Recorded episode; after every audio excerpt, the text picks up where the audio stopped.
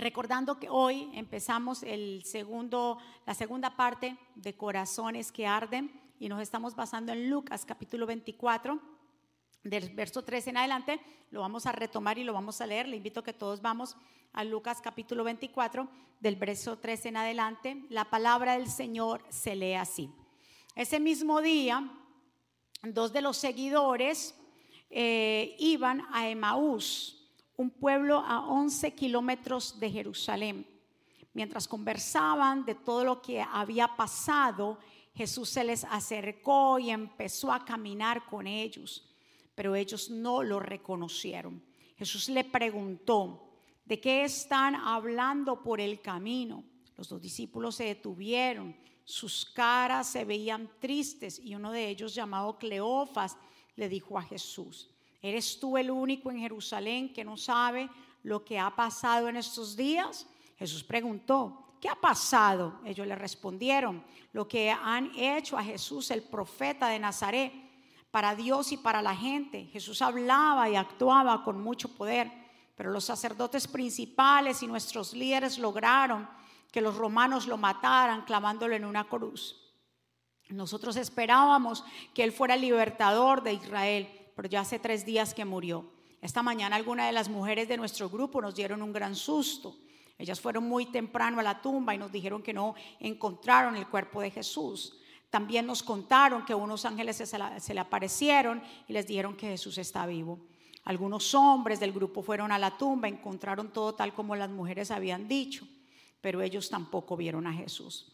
Jesús les dijo, tan tontos son ustedes que no pueden entender porque son tan lentos para creer todo lo que enseñaron los profetas. ¿No sabían ustedes que el Mesías tenía que sufrir antes de subir al cielo para reinar? Luego Jesús le explicó todo lo que la Biblia decía acerca de él. Empezó con los libros de la ley de Moisés y siguió con los libros de los profetas. Cuando se acercaron al pueblo de Maús, Jesús se despidió de ellos, pero los dos insistieron, los dos discípulos insistieron, quédate con nosotros, ya es muy tarde y pronto el camino estará oscuro. Jesús se fue a la casa con ellos. Cuando se sentaron a comer, Jesús tomó el pan, dio gracias a Dios, lo partió y se lo dio a ellos. Entonces los dos discípulos pudieron reconocerlo, pero desapareció. Los dos se dijeron, ¿no es verdad que cuando Él nos hablaba en el camino y nos explicaba la Biblia, sentíamos como un fuego que ardía en nuestros corazones? Ese mismo momento regresaron a Jerusalén, allí encontraron reunidos a los once apóstoles, junto con los otros miembros del grupo. Los que estaban allí le dijeron, Jesús resucitó. Se les apareció a Pedro. Los dos discípulos contaron, eh, contaron a los, los, del otro grupo lo que había pasado en camino de Maús y cómo habían reconocido a Jesús cuando él partió el pan. Que el Señor nos bendiga a través de su palabra y que el Señor añada bendición a nuestra vida. Padre, aquí estamos tus hijos que hemos llegado en este lugar. Hemos llegado para adorarte, para exaltarte, para glorificarte. Gracias por esta oportunidad tan maravillosa que tú nos permites de estar acá. Te pido, Señor, que sigas hablando a nuestro corazón. Declaro corazones receptivos, mentes dispuestas a recibir tu palabra. Llévate todo espíritu, Señor, de distracción. Tu palabra santa, tu palabra que es bendita. Tu palabra, Señor, es la que transforma. Gracias por tu pueblo, el que está aquí, el pueblo que está conectado, Señor, en el nombre poderoso de Jesús. Amén. Recordando, haciendo un resumen rápido para entrar en la segunda parte, vemos acá que dos de, de los discípulos de Jesús, dos hombres que habían quedado en Jerusalén, estaban esperando algo que sucediera después de la muerte de Jesús. Ellos se habían quedado, pero vemos que aunque se quedaron hasta el día número, el domingo, eh, ellos dijeron que no había pasado nada, incluso tenían todas las señales, habían venido, se acuerdan, las mujeres a decirle, fuimos a la tumba, Jesús ya no está ahí. Y también me, nos contaron las mujeres que se les apareció un ángel y les dijo que Jesús había resucitado. Entonces ellos, em, dice ellos, esto nos causó a nosotros un gran susto, pero es que no vimos a Jesús. Y retomamos esa parte donde dijimos que muchas personas tienen todas las señales. Nosotros todos tenemos las señales. Dios ha hecho cosas grandes con nosotros. Si tú te pones y te remontas a tu misma historia, cómo Dios ha salvado a tu familia, cómo Dios ha salvado a tu matrimonio, cómo Dios ha rescatado nuestra vida del infierno, cómo Dios ha hecho cosas extraordinarias en nuestra vida, mas sin embargo queremos ver más. Ellos tenían las señales, la tumba estaba vacía, mas sin embargo estos dos discípulos que pasaron tiempo con Jesús, los tres años y medio, los tres años que Jesús estuvo en esta tierra, tal vez la pasaron con Él, mas sin embargo se les había olvidado todo lo que el Señor les había contado. Y se remontan y entonces dejan Jerusalén y regresan a donde ellos eran, a su tierra natal, a su pueblo natal, que era Emaús. Y van de camino hacia Emaús. Pero ya dice ahí que Jesús se les aparece, pero ellos no lo reconocen. ¿Por qué no reconocen a Jesús? Porque ellos estaban hablando de qué? Del problema. Ellos estaban tristes, dice que sus caras estaban tristes, estaban aburridos, entristecidos, llevando ese desdén. ¿Qué pasó? Nosotros teníamos expectativas que fuera qué, dice ahí, y lo acabamos de leer, la expectativa que ellos tenían era que Jesús fuera el libertador de los romanos. Y eso es lo que pasa con mucha gente. Tiene unas expectativas erróneas. ¿Por qué? Porque se habla del de los púlpitos.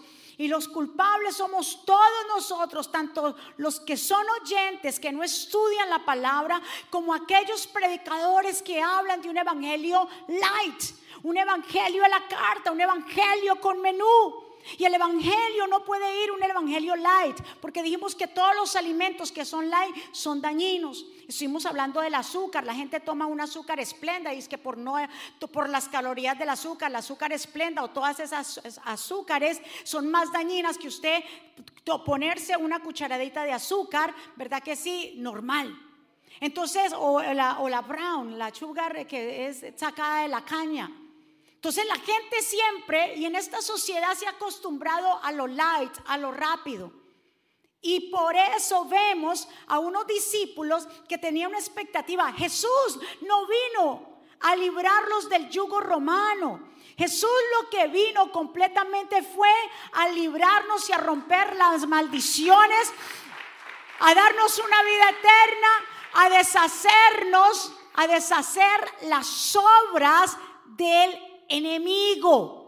Hay gente que tiene expectativas y como no se las cumplen, ¿qué hablan los predicadores? Si usted da mil, Dios le da, si usted da mil, Dios le da diez mil. Si usted tira el dinero a los pies de los apóstoles, Dios le va no sé qué. Si usted dona no sé cuánto y así. Y la gente piensa y, y después resulta que no apareció, no se le concedió lo que esa persona quería y que terminan haciendo se enojan, se desaniman y terminan dejando las cosas. Jesús nos dijo y el pastor lo nombró. Jesús nos advirtió cómo era el Evangelio y nos dijo, en este mundo, y nos llama hijos, hijos, hijitos, en este mundo ustedes van a tener aflicción, pero confíen en mí, porque si yo vencí, ustedes van a vencer, si ustedes me tienen, ustedes van a vencer. La gente quiere la salvación, pero sin sacrificio. Desean las cosas y las bendiciones sin pagar un precio. Quieren la salvación, pero no quieren llevar la cruz. Y es por eso vemos la decadencia en el pueblo. ¿Por qué? Porque no quieren. No desean esta maravilla, que no, hay algo, un regalo más grande que Dios nos ha dejado que la salvación. No hay algo más grande y más hermoso que Dios nos haya dejado, nos haya dejado que irnos con Él. La gente se aferra a la vida material. La gente se aferra a las cosas pasajeras. La gente se aferra al sentimentalismo. Son emocionales. Dijimos y hablamos del desbalance de esas personas que no son constantes, como dice Santiago.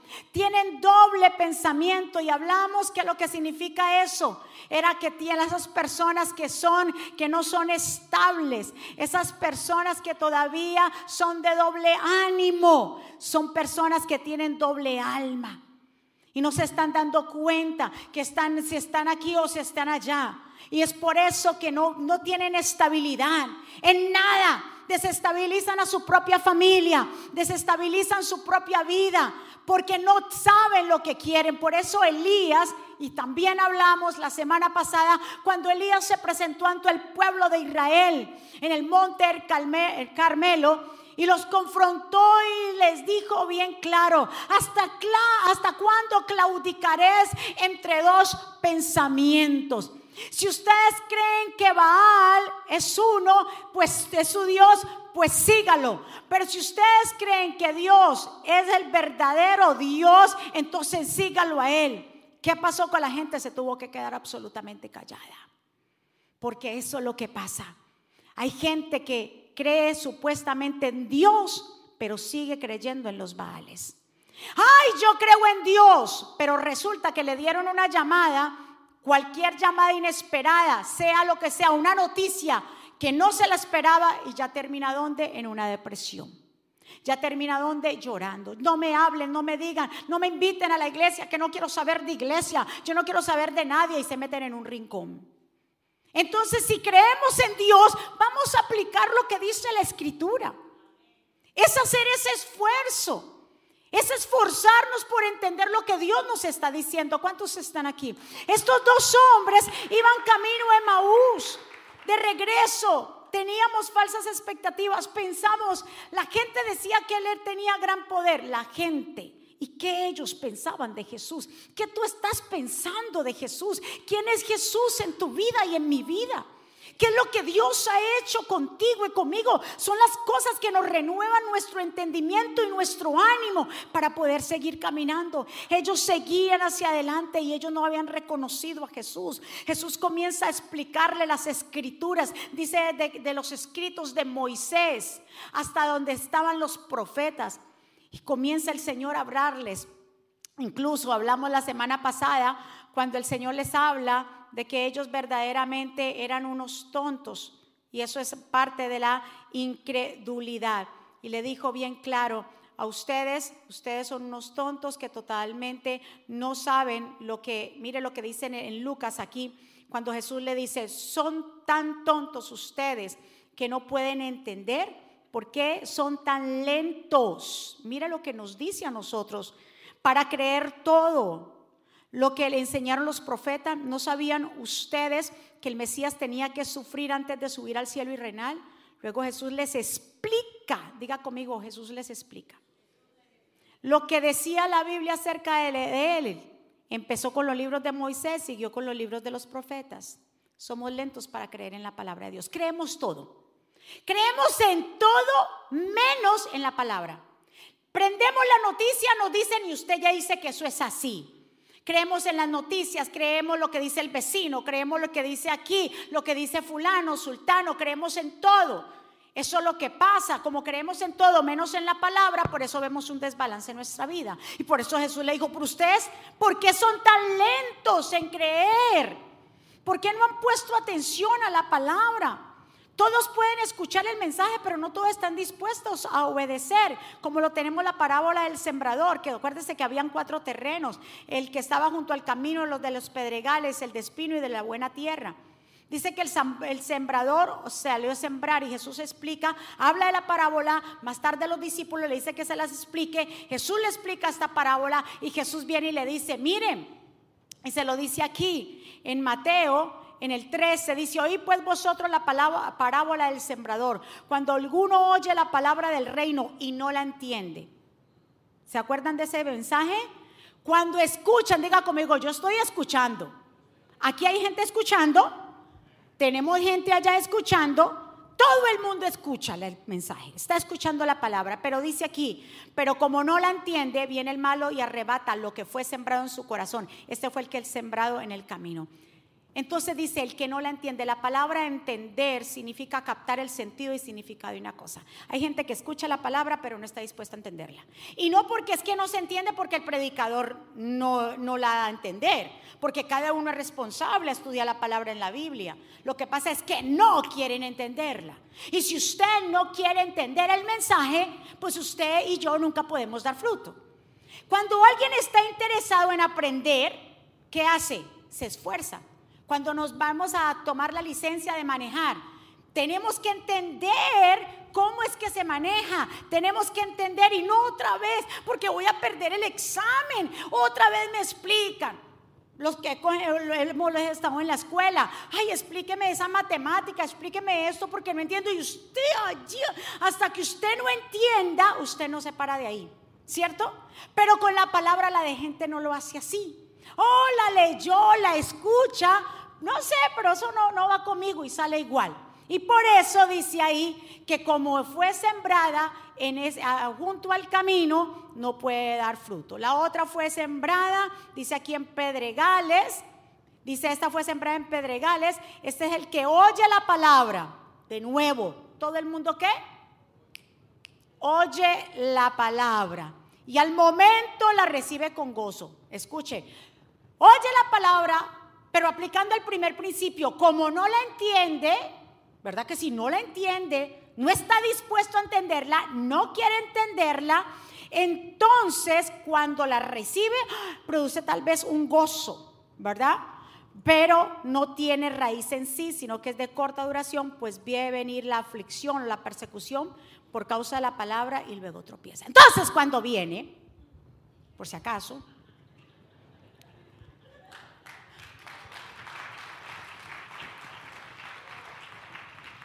A veces toca, hermano. Eso hasta el predicador le toca que hacer a uno esas cosas así. Es que eso no es fácil. Es por eso que cuando no la entiende, no puede dar frutos. Y ese es el problema que tenemos nosotros. Ellos estuvieron con Jesús, antevieron con Jesús, para sin embargo, Absolutamente. Al no creer en esa palabra que el Señor les había dado, regresaron otra vez. ¿Cuánta gente vuelve y regresa de nuevo al chiquero? ¿Cuánta gente vuelve y regresa de nuevo a la depresión? Han visto maravillas, han visto sus vidas salvadas, sanadas, sus hijos, sus familias, sus negocios, más sin embargo, más sin embargo, siguen en doble ánimo. Son de esa gente pesimista que usted le dice, ay, pero qué lindo sol. Sí, pero más tarde va a llover. O ese día le dio una risa y por todo se rió. Y hasta uno mismo dice, ay, ay, ¿qué será que me va a pasar algo a mí? ¿Por qué me río? ¿Usted no escuchó eso? De tanta risa algo es que le va a pasar. Pero ¿por qué me aguas la fiesta? Celebremos. Hay gente que le gusta vivir como yo no sé, como desabrida, desanimado. Celebre las victorias. Celebre. Ay, yo no sé. Me siento como... Pero recibiste una buena noticia. En este mes recibimos dos noticias muy buenas. Muchos vieron en las redes sociales, nuestro hijo se graduó. ¿Verdad que sí? Y la otra se lo digo después ahorita, fuera de cámaras. Es así que también es muy buena antes de que termine el año. Mm, ya todo el mundo, ¿qué será? ¿Qué será? ¿Qué será? ¿Qué será? Pero claro, y entonces es tiempo de celebrar y hay gente que no ve cosas buenas. Pero andan como estos dos tirando piedra, ¿qué será de mí? Y, vuelvo y le digo, y se acuerdan, porque como quieren llorar, se acuerdan de todo lo malo. ¿Qué me hace llorar? ¿Qué me acuerdo que me hace llorar? Ah, ya sé. Son tan pesimistas, les gusta el sufrimiento, les gusta ser víctimas. Qué bueno cuando Dios sabemos que está con nosotros, celebremos, demos alegría. Estos discípulos andaban ahí. Todos escuchan la palabra, dice la otra parábola cuando se sembró entre espinos. Ese es el que oye, diga conmigo, todos oyen. Usted está escuchando. ¿A cuánto les va a hacer efecto esta palabra? Dice, al que oye la palabra, pero el afán, el afán de este siglo y el engaño de las riquezas ahogan la palabra y se hace qué? Infructuosa. Como no la entienden, entonces viene el afán de la vida, llega cualquier cosita que hay que hacer, primero suelta, lo primero que hace la gente, suelta lo primero, lo de Dios. Qué infatuos somos, qué egoístas somos, qué falta de entendimiento somos. Lo último, lo que no, mejor dicho, lo que no se puede soltar son las cosas del reino. Comprometemos, dice que primero todo lo de Dios, eso es lo que no podemos soltar porque eso es lo que nos sostiene. ¿Sabías tú eso? Es eso lo que nos sostiene cada día, la palabra. Es Dios que nos sostiene. Si Dios no está en el asunto, en vano trabajamos. Si Dios no sostiene nuestros hijos, si Dios no es el centro de nuestra casa, en vano trabajamos. Si podemos tener todo, pero ¿de qué nos sirve que podamos ganar todo el mundo, pero nuestra alma se pierde? ¿De qué sirve al final de la jornada si después de tantos años vamos a estar en una caja de muertos, eh, ya bajo seis pies, bajo tierra? ¿De qué nos sirve si nuestra alma se pierde y se va para un infierno? Tenemos que reaccionar, amado pueblo. Tenemos que hacer cambios radicales en nuestra vida antes de que termine este año. Pero está el otro que escuchó la palabra de Dios, que fue sembrado en buena tierra Dice, este que fue sembrado en buena tierra, ese es el que oye y entiende la palabra y del fruto produce 160 al 30 por uno. ¿Cuántos aquí quieren producir fruto? En todo lo que hacemos, aprendamos a obedecer. Porque el que entiende, cuando usted entiende algo, usted lo puede qué? Aplicar. Y sabe que es la mejor decisión. Pero si usted no entiende algo, ¿usted cómo va a poder explicarlo? Usted primero lo tiene que entender, digerir para poderlo entonces hacer y enseñar. Pero si tú te vas con lagunas, si todavía sigues divagando en dos pensamientos, si todavía sigues siendo de doble ánimo, te vengo a decir que es difícil, difícil que tú des fruto. Difícil que te vaya bien en todo. Como decía el apóstol Pablo aquí, le decía, o el perdón, el apóstol Juan, Dice, querido hermano, pido a Dios que así como te vaya bien espiritualmente, te vaya bien en todo y que tengas buena salud. Tener plenitud es que nos vaya bien en todas las cosas. Que así como también prosperamos en las cosas materiales, lo primero sea nuestra vida espiritual. ¿Cuántos están aquí? El conocer la verdad es de nuestra responsabilidad llegar a tener ese entendimiento. Usted no puede echarle la culpa a los maestros, ni a los pastores, ni a nadie. Si usted no quiere estudiar y si usted no lee la Biblia y si usted no toma un diccionario y si usted no estudia la Biblia, el único perjudicado va a ser usted. Ahora en este ministerio damos clases por todos los lados, lugares, días. Es usted de que quiera entender la palabra. La única manera de poder nosotros dar fruto es entendiendo la palabra, porque si usted la entiende, la aplica, pero si usted no la entiende, ¿qué va a aplicar si no la entiende? ¿Estamos de acuerdo en eso? Por eso la Biblia dice que son muchos los llamados. ¿Cuántos? ¿Y cuántos los escogidos? ¿Por qué será que hay pocos escogidos y hay muchos llamados? Porque primero dice que hay muchos llamados, y pero los pues los escogidos. No porque Dios hace acepción de personas, sino porque no todos califican, porque no todos están dispuestos a obedecer las reglas. A todos Dios los llama. Ahora, después de que nos llama, la segunda parte que es ser escogido. Pero Dios no hace acepción de personas, no Señor. Ahora, para poder pasar de llamado a escogido, somos nosotros. ¿Por qué yo me vuelvo un escogido? Porque yo decido entender la palabra, aplicarla en mi vida, obedecerla, ahí yo me vuelvo un escogido. Muchos la escuchan como la parábola del sembrador, pero no todos la entienden porque no la quieren entender, porque quieren seguir sus vidas como quiera. Quieren seguir viviendo en pecado, quieren seguir viviendo en depresión, quieren seguir viviendo en tantas cosas que los tienen atados. Somos, todos somos así. Hasta que no verdaderamente llegue ese entendimiento y queramos entender esto, vamos a vivir toda la vida estancados. ¿Cuántos están de acuerdo? Mire lo que dice Romanos 2.11. Dice, porque no hay acepción de personas para Dios. Dios en realidad, o sea, Dios no favorece o se inclina a una persona más que a otra por el bien, por algún motivo en particular. Dios dice a este sí, a este no. Yo escucho más a, a los del Salvador más que a los de Guatemala. No. Dios nos escucha a quién?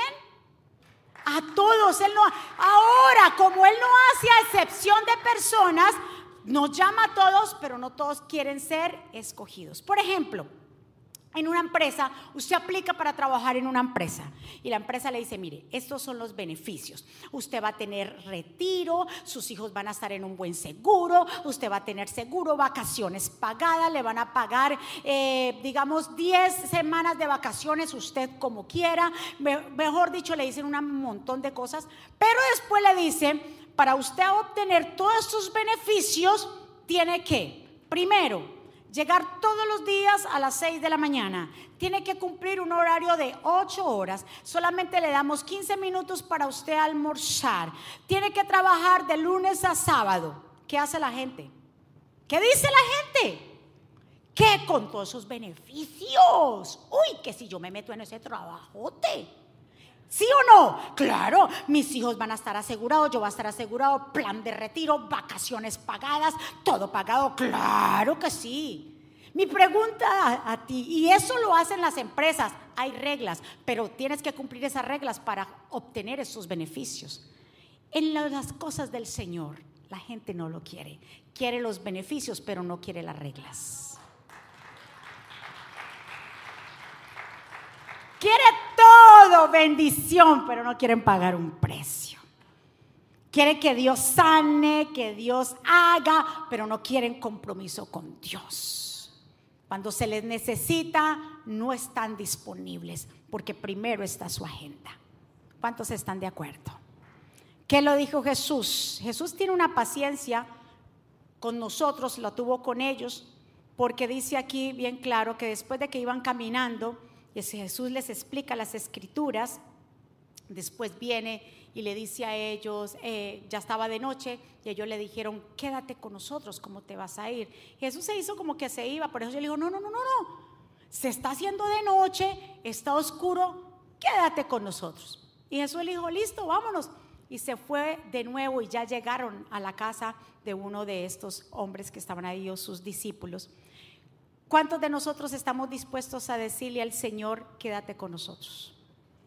En los momentos de oscuridad, de dificultad, en todo momento, se estaba haciendo de noche y le dijeron, quédate con nosotros. Y dice ahí que cuando ellos le dijeron, quédate con nosotros, llegaron, estaban ahí sentados, estaban comiendo. Y dice que específicamente, y esto es una, digamos, un principio que yo les quiero enseñar esta mañana, Dice que cuando se sentaron a comer, Jesús tomó el pan, dio gracias a Dios, lo partió y se lo dio a ellos. Dice que inmediatamente cuando eh, los dos discípulos, cuando Jesús partió el pan, dice que los dos discípulos reconocieron que era Jesús, pero cuando volvieron a, a mirar, dice que Jesús qué? Desapareció. Cuando los discípulos pudieron, ¿cuándo fue que los discípulos pudieron reconocer a Jesús? cuando Jesús partió el pan. Parece que Jesús tenía una manera particular de partir el pan. No todo el mundo lo partía como Jesús. Jesús tenía esa forma particular y lo reconocieron. Sus ojos fueron abiertos para hacer la voluntad de Dios. Por eso Jesús en un momento dado en Juan 6, el Señor le dijo, yo soy el pan de vida. El que viene a mí, dice aquí, nunca más tendrá hambre. El que viene a mí y cree en mí, nunca más tendrá sed. Él era el pan de vida. Y así cuando nosotros reconocemos que Jesús es el pan de vida, ¿sabe qué pasa con nuestros ojos? Se abren. Cuando reconocemos que solamente a Él lo necesitamos. Cuando reconocemos que si lo tenemos a Él, si Él es el pan de vida, nuestros ojos son abiertos a las bendiciones, a ver lo espiritual. Cuando entendemos que Él es el pan de vida, que solamente si lo tenemos a Él, lo tenemos todo, nuestros ojos se van a abrir. Cuando entendemos que es lo que más necesitamos en nuestra vida podemos reconocer que era a nuestro lado. Hay gente que está ciega dentro de la iglesia, que tiene una ceguera espiritual. ¿Sabe por qué? Porque no lo ha reconocido que Él es el todo en todo, que Él es mi pan. Si usted tiene pan, dice que a, los presos se les alimenta para que no se vayan a morir de hambre. Con pan y agua se sostiene la gente. Y Jesús es el pan de vida y es la fuente del agua de vida. ¿Qué fue lo que le pasó al apóstol Pedro? El, pastor le estuvo hablando que cuando él, él era un asesino, iba a matar a los cristianos, un asesino en serie, el apóstol Pablo, un asesino en serie, y que dice camino a Damasco, ahí tuvo un encuentro con el Señor. Inmediatamente, tal vez de la luz, de la resplandeciente de la luz que se le apareció, se quedó ciego. Pero después de que Ananías ora por él, dice bien claro, que se le cayeron de sus ojos, ¿qué se le cayeron? Dice que se le, se le cayeron como era algo pesado, dice la, versión TLA, algo pesado, duro, que eran como escamas de pescado, que se le cayó de los ojos del apóstol Pablo o Saulo y este, y este pudo volver a ver. Entonces se puso en pie y fue bautizado. Mire, se le cayeron las escamas. Entonces se puso qué? En pie. Y después prosiguió a la otra parte. Fue bautizado. Porque cuando se nos quita esa vista, se nos quita esa ceguera espiritual Ahí podemos entonces proceder. Hay gente por eso que no se ha bautizado, hay gente que por eso no, no prosigue hacia el otro paso, porque tiene una ceguera espiritual, porque no han reconocido que Jesús es lo que nosotros necesitamos. ¿Cuántos están de acuerdo conmigo? Dice aquí bien claro, en esta parte, eh, me, gusta lo que dice eh, Hechos capítulo 8, verso 31, dice que el oficial de Etiopía estaba dice que iba de camino y se le respondió, ¿cómo voy a entender? Ahorita les explico esto, solamente quiero ver esta parte. ¿Y cómo voy a entender si no hay quien me explique? Dicho esto, el oficial invitó a Felipe que subiera a su carruaje y se sentara a su lado. ¿Qué pasó aquí? Dice bien claro que un ángel se le presenta a Felipe, uno de los diáconos, que se preparara para cruzar para el desierto de camino a Jerusalén hasta Gaza. En el camino se encontró a un hombre muy importante era un nuco, era un oficial y tesorero de la reina de Etiopía. Este oficial habla, había ido a Jerusalén a adorar a Dios y ahora volvía a su país. Entonces él iba en ese carruaje y estaba leyendo el libro de Isaías. Y Dios manda a Felipe dijo, vete por ahí para ese camino porque hay alguien que está ahí que yo necesito que tú le expliques. Y él iba leyendo, pero dice ahí que leía y no entendía. Entonces, se la, yo no sé, ahí se le aparece... Eh, em, eh, Felipe y le habla y dice, ¿y qué es lo que tú estás leyendo? Dice, yo no sé, si no hay nadie que me lo explique, yo ni idea. Entonces ahí lo invitó, subieron, hablaron. Después de que Felipe le entrega completamente o le habla y le explica las escrituras, ¿qué hace entonces el eunuco? Le habla, dice, ¿qué tengo que hacer para bautizarme? Dice, cree en el Señor Jesús y listo. Donde hay agua. Ustedes pueden ver cuando la gente entiende. Jesús les explicó las escrituras. Y su corazón ardía porque dice, ¿no te acuerdas que cuando íbamos juntos y cuando Él nos explicaba las escrituras, nuestro corazón ardía? Pero no te quedes con que tu corazón arda. Dale el otro paso comienza a servir, comienza a hablar con otros acerca de Cristo.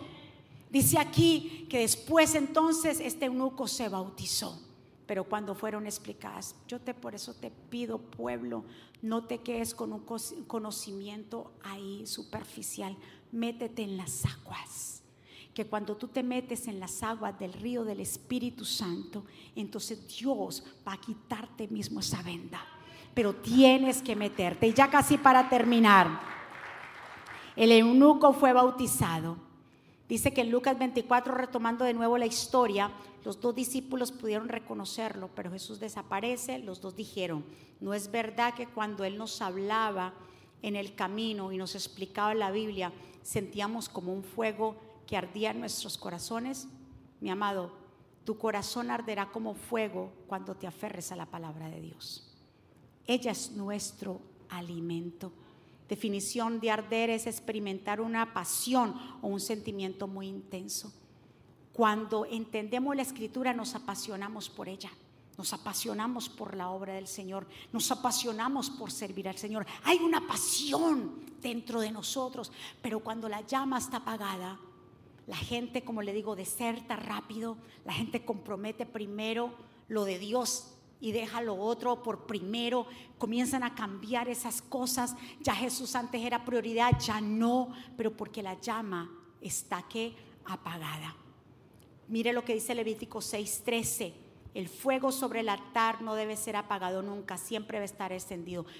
En el Antiguo Testamento, en donde hacían los sacrificios de animales, el Señor dio el mandato y el mandamiento que eso no debería nunca apagarse. Esa llama tenía que estar siempre que encendida. Con esa llama entonces podían encender el candelabro, con esa llama podían hacer, pero era 24/7. ¿Ustedes por qué creen que el Señor mandó a que ese, ese, ese fuego del altar no se apagara?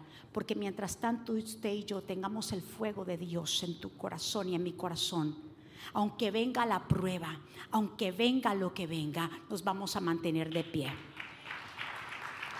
¿Cuántos conocen ¿verdad que sí? Lo, la antorcha olímpica. ¿Cuántos han visto que cuando se celebra las Olimpiadas, verdad? Esto me impresionó, esta historia, y quiero que le pongan mucha atención, porque yo dije, si esto lo hacen en el mundo secular con esto, la antorcha olímpica es uno de los símbolos más importantes de los Juegos Olímpicos. Su origen mitológico es la tradición, pero lo que llama la atención es cómo cuidan esta llama, los encargados de llevarla, que su fuego no se apague nunca. El camino siempre, por ejemplo, si lo celebran en Tokio, que fue la otra vez, las Olimpiadas, la llama de las Olimpiadas tiene que ser encendida de donde empezaron los primeros juegos, que es Olimpia, una ciudad griega, donde originalmente nacieron los juegos de la antigüedad. El encendido del fuego, primero, ellos no lo encienden, ese primer fuego en Olimpia, no lo encienden con un fósforo, ellos hacen algo, una clase de ceremonia, que sea el mismo sol el que llegue y prenda esa llama. Entonces cuando viene el sol y enciende esa llama, eso es un rito que ellos hacen tremendo ahí. Y cuando enciende eso, ahora, dice ahí que eso se, hace a través de los rayos del sol y es que para mantener la pureza. Escuche bien.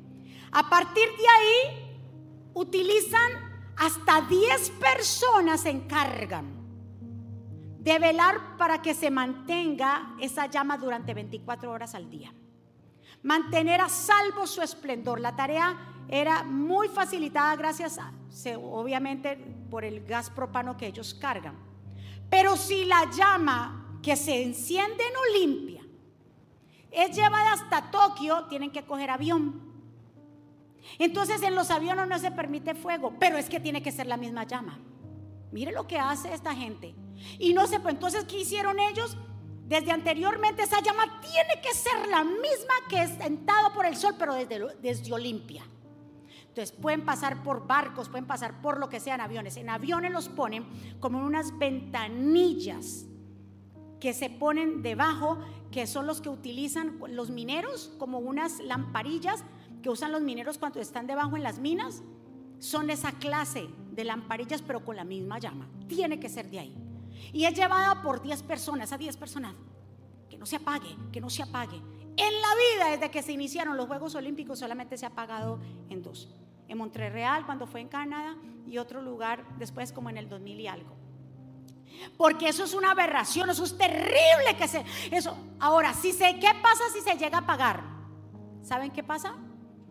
Tienen que esperar, los Juegos Olímpicos tienen que esperar hasta que vuelvan a Olimpia. Y a encender la no Olimpia, porque no puede ser cualquier fuego. Escuche bien esto. Y llegan hasta allá, ustedes saben que la persona que anda hasta que no llegue al estadio, ¿cierto? Llegó al estadio, prendió y esa llama durante los Juegos, todo el tiempo que duren los Juegos Olímpicos, un mes, esa misma esa llama la tienen que cuidar. Yo digo, si eso es algo secular, si cuidan unos juegos, ¿verdad que sí? En las competencias que haya y esa llama la cuidan tanto. Nosotros tenemos que cuidar la llama que viene de nuestro interior, la llama de Dios, que un día Dios encendió tu vida porque has apagado la llama de tu corazón. ¿Qué fue lo que sucedió? ¿Qué ha pasado? ¿Qué has soltado? ¿Qué has permitido en tu vida que esa llama se ha apagado? ¿Qué puertas tú le abriste al diablo? ¿Qué puertas tú le permitiste al enemigo que entrara para que esa llama se apagara. Si eso lo va a hacer en las Olimpiadas, El fuego de Dios bendito sea que ha encendido nuestro corazón. Que no haya fuego extraño en tu vida. Por eso ellos decían, es que cuando íbamos y cuando nos explicaba, entonces ellos empezaron a entender. Es que cuando empiezas a entender la palabra, tu corazón arde. Tu corazón arde y te quedas firme. Pueden ponerse todos de pie, gracias. Si eso lo hacen con una llama de las Olimpiadas. Por eso el apóstol Pablo le dice a Timoteo, Timoteo, Dios no nos ha dado un espíritu de timidez, de cobardía, sino de amor, de poder, de dominio propio. No permitas que la llama, lo que tú has recibido en ti, no permitas que eso se apague. No lo permitas. Lo que se te impuso las manos aquí a todos, Dios nos ha cubierto, el mismo Dios nos ha impuesto las manos. Hemos recibido al Espíritu Santo, hemos recibido la salvación y los dones. Que no se apague esa llama. Por favor, pueblo, por más que venga la vicisitud de los cuatro terrenos, que tú y yo seamos el terreno de la buena tierra. No los que están en pedregales, no los que están junto al camino no cualquier terreno que sea un terreno bueno, porque si entiendes la palabra vas a mantenerte firme. ¿Cuántos están aquí? Mi amado, escuché este 1 Corintios 9. Ustedes saben que dice, en una carrera no todos ganan el premio, sino uno solo. Pues nuestra vida como seguidores de Cristo es como una carrera. Así que vivamos bien para llevarnos el premio. Los que se preparan para competir en un deporte dejan de hacer lo que, lo que puedan, lo que pueda perjudicarlos. Y lo hacen para ganarse un premio que no dura mucho. Nosotros en cambio lo hacemos para recibir un premio que dura para siempre. Yo me esfuerzo, dice el apóstol Pablo, yo me esfuerzo por recibirlo. Así que no lucho sin propósito. Tú y yo estamos luchando por un propósito. Al contrario, mire lo que dice él. Vivo con mucha disciplina. Y eso es lo que le falta al pueblo de Dios. Disciplina. De levantarse por la mañana, lo primero coger la palabra antes de cualquier cosa. La gente ya no tiene disciplina. Coge la Biblia cuando quiere, ora cuando quiere. Dice él, al contrario, vivo en mucha disciplina y trate de dominarme a mí mismo. Pues si anuncio a los otros la buena noticia, no quiero que al final, dice ahí, Dios me descualifique a mí. Prepararnos para enseñarle a todo el mundo que lo haga, pero nosotros no tenemos propia disciplina. ¿De qué sirve? Que después Dios nos descalifica, como dice el Señor. Nos conozco. Señor, en tu nombre sacamos fuera demonio. En tu nombre sanamos enfermedad. Yo no los conozco porque somos indisciplinados. Somos fáciles para ser disciplinados en nuestros trabajos. Nos dicen a la hora que sea, mi madre. Incluso eh, eh, una persona está trabajando por allá en las que trabajan en tienda de ropa o lugares. Le dijeron a, a esa persona, le dijeron a él, usted aquí no puede traer ningún zapato que tenga otra marca excepto esta. Y le aseguro que todos cumplimos eso. Ah, no, yo tengo que ponerme unos zapatos o los de aquí en la tienda no promueven otra cosa. Porque son disciplinados con el trabajo. Y nosotros, todos nosotros, ¿cómo somos en la disciplina con el Señor? Viene lluvia, ay no, qué pereza. Viene nieve, ay qué frío. Las calles están peligrosas, pero al otro día estás trabajando. Ay, me dio una jaqueca, me dio un dolor de cabeza. Ay, hoy me quedo. El lunes te tenés que levantar. El domingo me dio jaqueca, me dio de todo. No voy a la iglesia, pongo la televisión. Páseme en un parcón aquí que la pastora está predicando lo más de chévere. Llegó el lunes, tengo la mismo dolor de cabeza, pero me tengo que levantar porque mi jefe me va, me va a decir que porque yo hoy me necesita mi jefe. Donde está nuestro tesoro está nuestro corazón. Por eso la palabra de Dios dice en Apocalipsis y me gusta. Yo la había leído en La Dios habla hoy, había leído en La Reina Valera, la había leído en la NTV, en la NIV. Pero mire, esta versión de la TLA en Apocalipsis me gusta. Dice, sin embargo, hay algo que no me gusta de ti, dice el Señor. Es que ya no me amas tanto como cuando amabas cuando te hiciste cristiano. ¿Qué pasó con el fuego?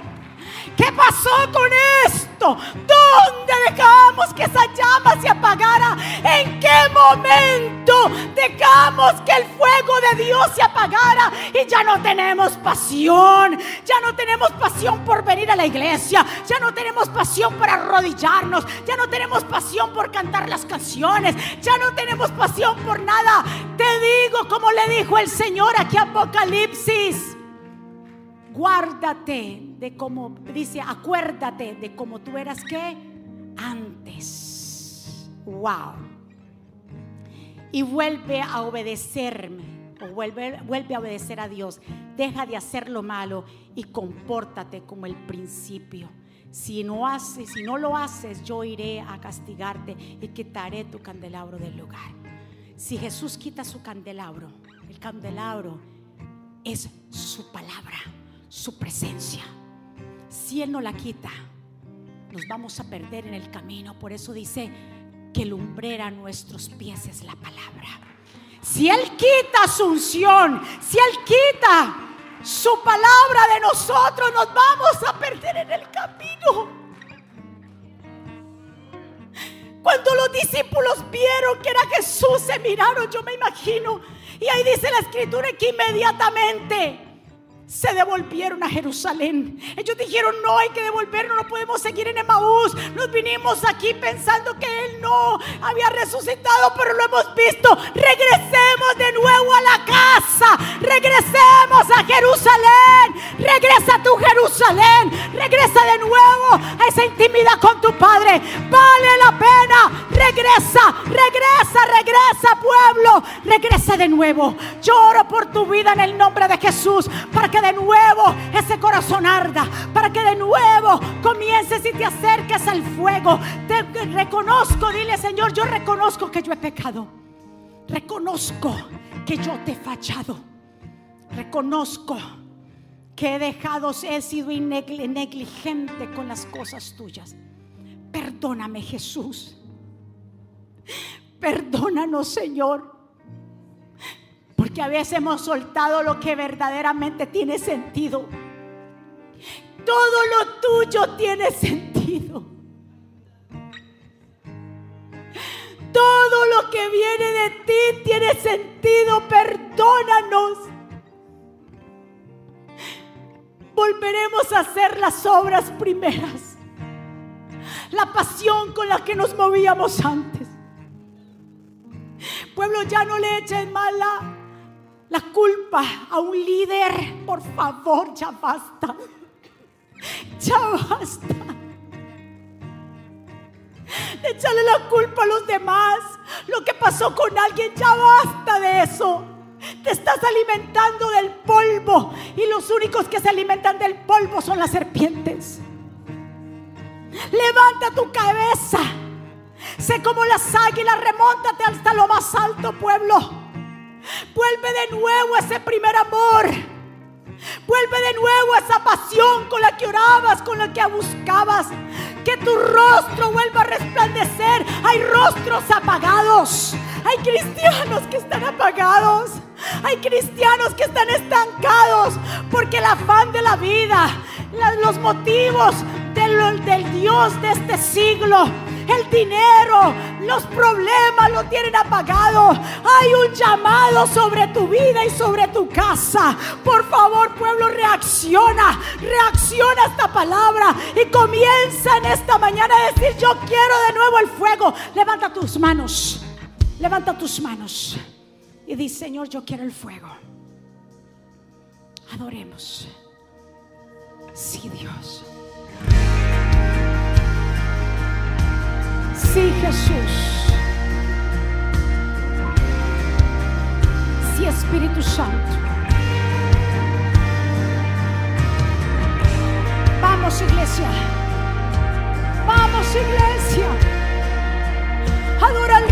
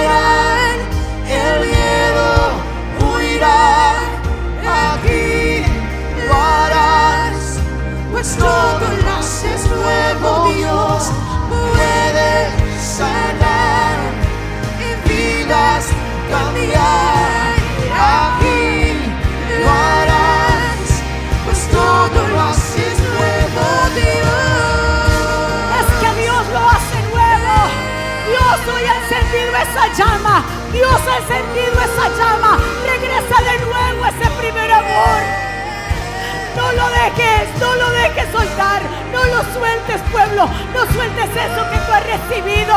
No lo sueltes. Haz lo que tengas que hacer. El eunuco de una vez se bautizó. El apóstol Pablo de una vez se fue y se bautizó. ¿Qué es lo que te toca que hacer a ti y a mí? Dale el otro paso. Servir al Señor con toda tu mente y tu corazón. Padre, gracias por cada vida que está aquí, por cada vida que está allá. Sé que hay una renovación en el Espíritu.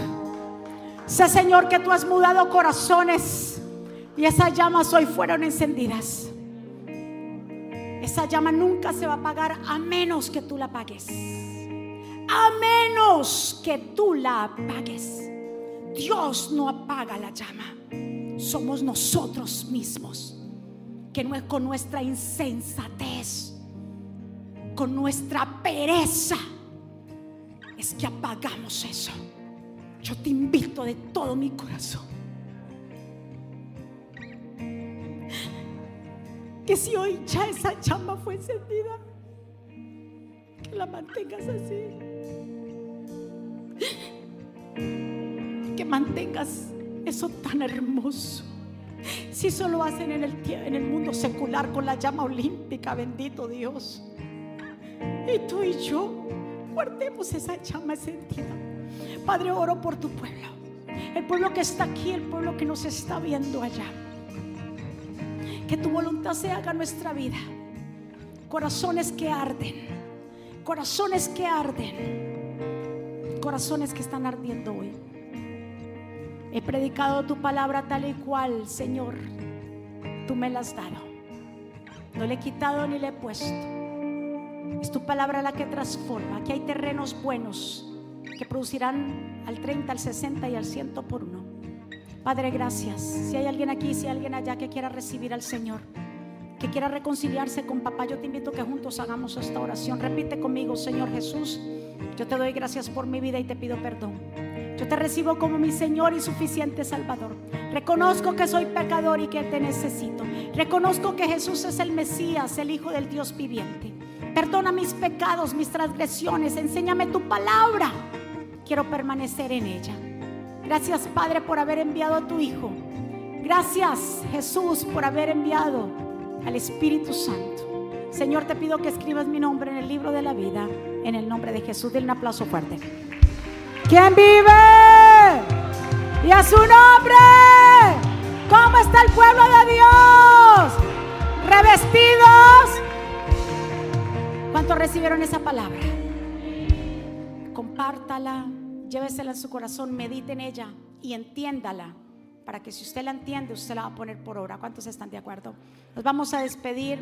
Que el Señor me los bendiga y me lo guarde. Vamos a declarar una semana bendecida y prosperada. Los esperamos durante toda la semana en todas las clases. También el sábado estamos aquí a las 6 de la mañana y el domingo de nuevo en los servicios. Así que levante sus manos. Padre, gracias por este tiempo maravilloso que tú nos has permitido. Gracias por tu pueblo hermoso y bello que ha estado aquí. Sellamos cada palabra en cada corazón y declaramos, Señor Padre, que esta palabra producirá en nosotros mucho fruto. Declaramos una semana de buenas noticias, de cielos abiertos, que tu pueblo te buscará Señor, en el aposento buscará tu presencia. Gracias, Padre, que el enemigo no se robe esta palabra. Pueblo del Señor, que Jehová te bendiga y te guarde. Que Jehová haga resplandecer tu rostro sobre ti y tenga de ti misericordia. Que Jehová alce sobre ti su rostro y ponga en ti paz. Y termino con estas palabras. Vivan en gozo, sigan creciendo hasta alcanzar la madurez. Anímense los unos a los otros, vivan en paz y armonía. Entonces el Dios de amor y paz estará con ustedes. Que la gracia del Señor Jesucristo, el amor de Dios y la comunión con el Espíritu Santo sea con todos ustedes. Dios me los bendiga, Dios me los guarde. Bendecidos sean todos. Hasta luego.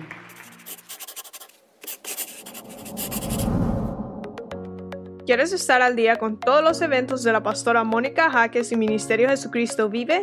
Ahora lo puedes hacer introduciendo la aplicación Mónica Jaques, ahora disponible en la tienda de aplicaciones de Apple y Google. Es muy fácil de usar y contiene un menú útil y de acceso rápido.